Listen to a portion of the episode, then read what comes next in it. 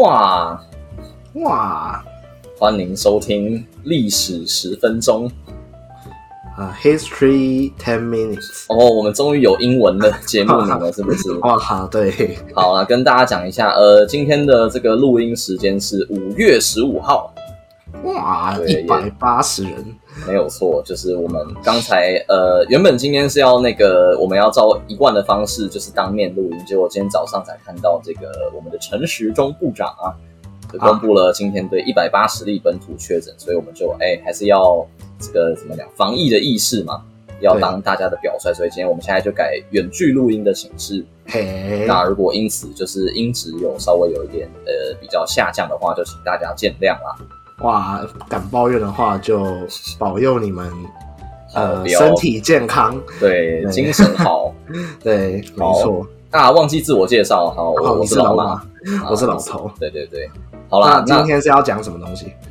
诶，今天呢，这个好，今天是我有想到一个主题，所以由我来就是僭越一下，为大家分享。哇，你是 Tyrant，哦，对，我是我是建筑，对，没好错，啦，那哦我不知道这在讲什么，可以去听我们的波斯的第三集。三级，好对，那就是说，因为呃，现在就是疫情又爆发了嘛，那其实也不太确定说什么时候才会再收束，就是再再回归正常，还是说我们原本那样其实真的不正常，我也不知道啊。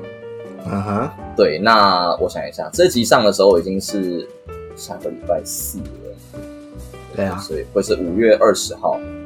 好啦，那就是我想，呃，在那个时候应该就大家应该可能会比现在还要更恐慌吧。如果说疫情还持续爆发的话，那好像也呃怎么样就是也因为这次的这个怎么讲，疫情最近的爆发，所以也有很多人就是在去抢购疫苗，对不对？哦，是，对啊，然后但是其实同时也还是有很多人对于疫苗就是有一些心生怀疑或是恐惧。那我觉得就是在这边，我需要就是作为一个生物科生物科技系的学生，对我需要来帮大家提振一下士气，所以我们就来讲一个就是疫苗成功的打倒病毒的故事好了。好啊，好，那其实我要讲的就是这个疫苗这个东西的历史，就是从第一个被发明出来的疫苗，以及它呃它是历经了什么样的呃波折才被创造出来的这样的一个故事。嘿，好啊，那老头知道第一个疫苗是什么疫苗吗？哇，我记得第一个啊，呃，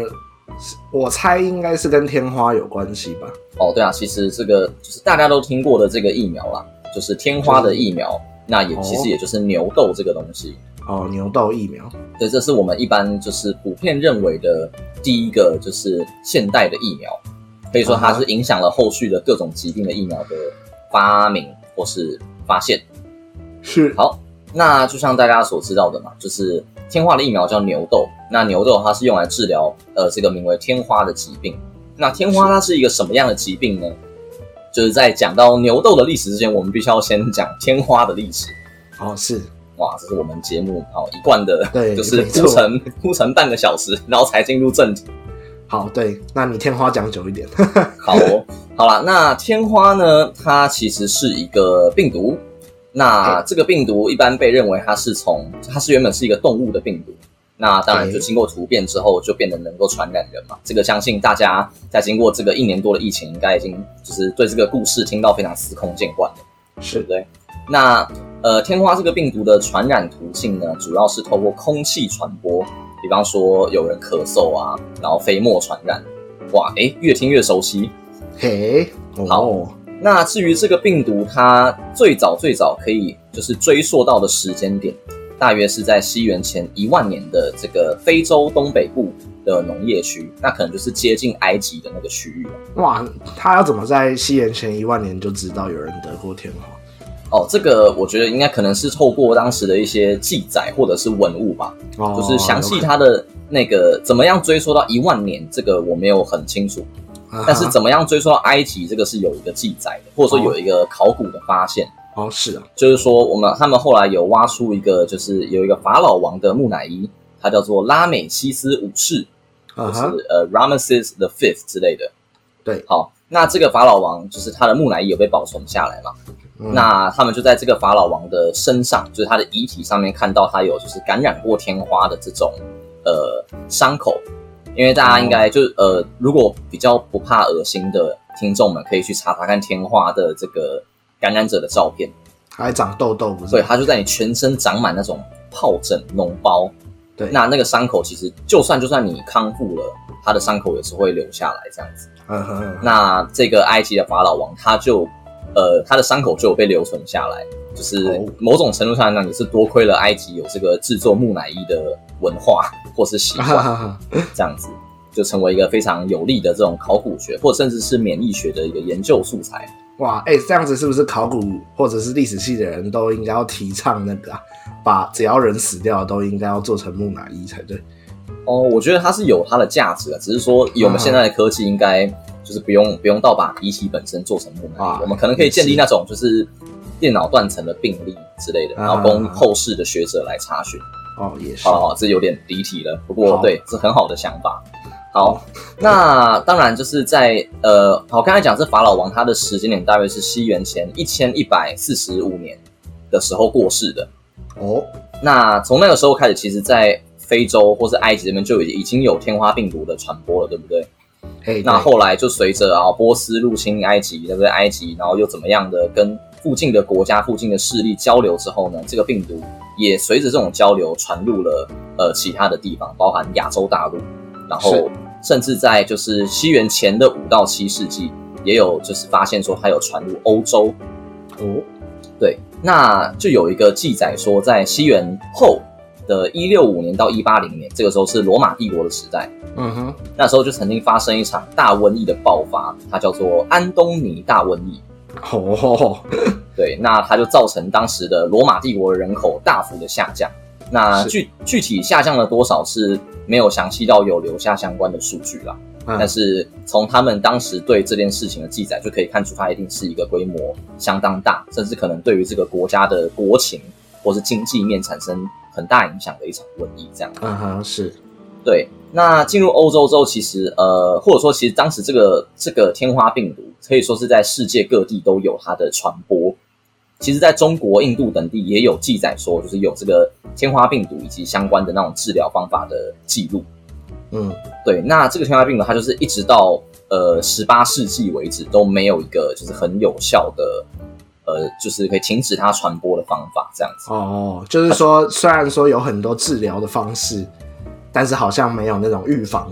感染的方式，是这对样。对，就是可能我们发现这个确人确诊之后，我们可以把它减缓他的症状等等，但是传播的数量就还是一直的在那边，一直没有下降，是，它就有点变成是当时的一种非常严重的流行病的感觉。嗯哼，对对对，那我甚至有找到一个还蛮有趣的故事，就是说在那个西元一七五四年到一七六七年的美国的美洲大陆的时候，那时候其实就是有发生所谓的英法北美战争。嗯哼，就是英国跟法国在北美打的一场战争啦。嗯，对，那那个时候，呃，法国它其实是跟当地的这种美美洲的原住民有组成同盟的感觉。是，那英国他们就是跟他们敌对嘛，嗯，所以当时英国他们军队的一个领袖叫做杰弗里·阿莫斯特，哦，他曾经都建议他们的可能是当时的国王，或者是当时比他更高阶的军官，就是说，哎，其实这些美洲原住民，因为他们没有感染过天花嘛，就天花在他们发现新大陆之前没有进入过美洲，嘿，也就是说，他们他觉得说，可能这些美洲原住民对于这个天花的病毒比较没有抵抗力之类的，是，所以他就有提议说，可以把这个就是可能感染过天花的人睡过的这个床单或棉被，拿来当成礼物去送给这些美洲的原哇住民靠。，哇，生物战，对，没有错。然后这个就是后来就是会称这这个东西叫做就是生物武器的第一个例子哇，应该不是第一个啦，哦，真的吗只？是把天花当比较有明确记载的第一个啊。哦，所以你因有为呃蒙古西征的时候就已经有把鼠疫传播到欧洲了。然哦后就是他们当初在攻城的时候，他们就会用投石车把那个感染的那个鼠疫的尸体直接抛进城内，这样子。哦，对啊，对啊，对啊，对啊。好吧，那或许好，那这个记载的呃第一就第一个这件事情就不一定成真，啊，是，对，但是说就是有这件事，呃、应该说其实这件事情本身到底是不是这个人他提议要做这件事情，嗯其实也还不是可说靠。还是说他碰巧的，他可能真的是出于好心或是怜悯，送给这些美洲原住民备单，只是就刚好啊哈那些备单上面有这些病毒，就是对我们也没办法考据到那么的详细啊，啊，但是就是有这样的一个呃小插曲、小故事这样子。好，好，那时间再推到就是哦，就是到十八世纪的统计的数据上面会显示说，呃，其实当时天花在欧洲每年大概会造成四十万人的死亡，哦，就是是非常大。如果考虑到当时的人口的话，那它的致死率就感染感染之后的致死率大概是在二十趴到六十趴，哦，然后甚至在婴儿的致死率更高。我记得有一个记得好像是说，在某一次的调查里面有九十八趴的致死率在婴儿哇，的那里只面比那个天伊波拉病毒还要恐怖哦，是啊，但可能也跟当时的医疗环境相对没有那么完善有关啊。啊哈！好，那以上就是这个天花病毒本身的历史或本身的这个起源。是那当然啦、就是呃，这个病毒在人世间留存了这么久，那人类里面也会有就是比较聪明的科学家或是医生，他们会想要发明一些手段来对付它。嗯哼，那实际上也的确就不是我们不是完全的束手无策，像是、呃，在最早最早就是有一些医学家或科学家，他们其实有发现说，只要把这个病患，呃，让它保存在一个低温的环境，就是可能比方说冬天的时候，然后就在室内不要点火，不要有那个暖炉，不要把、不要把暖炉点火就对了的是话呢，可以呃一定程度的抑制这个病毒的扩散。哦，有点像降低这个病毒的活性的感觉嘛。对对对，然后其他还有就是要保持室内的那个呃，或者说要让室内的空气不要产生太多对流等等的。哦，反而不要对流，对对对，或或者说就是不要让不要让这个病患吐出来的空气再散播到呃别人的口鼻之中。啊，对，对，他们会透过一些方式来呃防堵这个病毒的传播啦。啊哈，不过如果要讲到就是呃真的跟疫苗本身就是预防性的治呃的疗法比较相关的话，那其实可以提到一个呃可以说是最早期的疗程，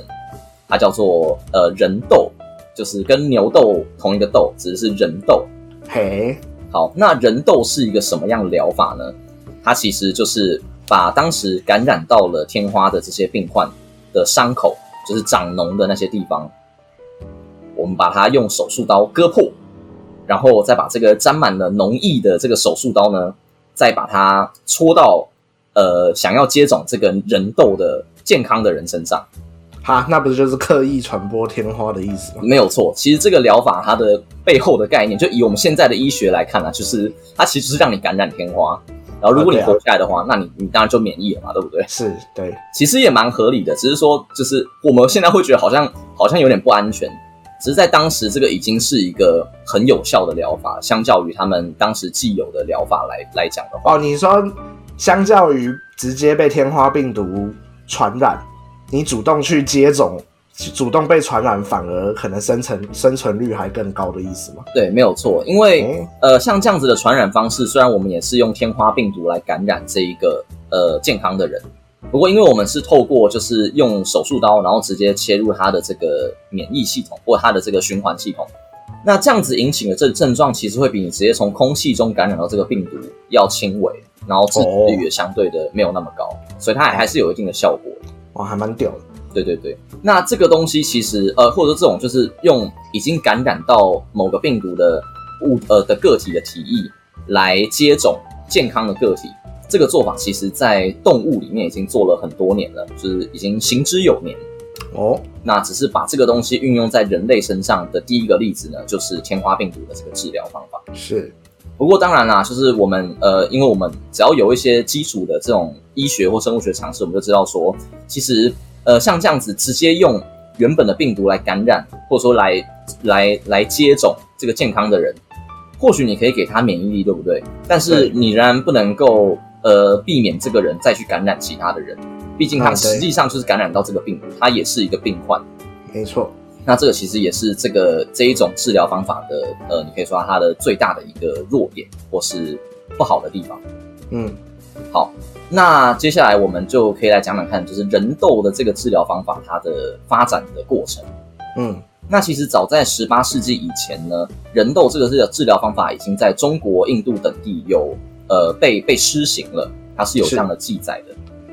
那一直到一六七零年左右，那个时候呢，就是鄂图曼土耳其帝国算是欧洲以东的一个很强大的国家，对不对？嗯，对，那那个时候就是因为他们很强大，所以呃，鄂图曼土耳其帝国的国王他可以就是大开后宫，然后把四处各地的美女招入他的后宫里面。哇，好，那其中他就是呃那时候有一个族群叫做切尔克斯人，嘿他是一支就是高加索族的分支啦。嗯那他们就有呃，或者说鄂图曼土耳其帝国就有呃选中他们很多的这些年幼的幼女，然后把她就是招入他的后宫里面，当成是未来式的的怎么讲的皇后或是小老婆的感觉。哇，你怎么知道是未来？哦，对，有可能不是未来， 好对不起，对这个这个我我不是鄂图曼土耳其帝国的研究专家，好，有可嗯对啊能是当 下，对，不没错过就是当时有一个记录是说，就是这些切尔克斯人有把他们的这个，就他们也知道人斗这个技术，是那他们就把它运用在就是进献给鄂图曼土耳其帝国的这些公呃这些呃怎么讲幼女们的身上，嗯哼，就是把让帮他们就是施打这一个你可以说疫苗吧，对然后就是呃避免他们之后感染这个病毒。是那也就是说，在一六七零年以后呢，其实，在鄂图曼土耳其帝国这边就已经有施打这个人痘的习惯，或是有这个文化了。嗯，没错不，过，我们到现在都还没有讲到欧洲，对不对？对啊，好，那至于这个东西传入欧洲之后的事情呢，诶，我觉得我们可以有待下集分晓，哦，真的哦、怎么样？我觉得哦当然要结束了 OK 吧？OK OK，对对对，对好，对哇，那我们今天你有在喝咖啡吗？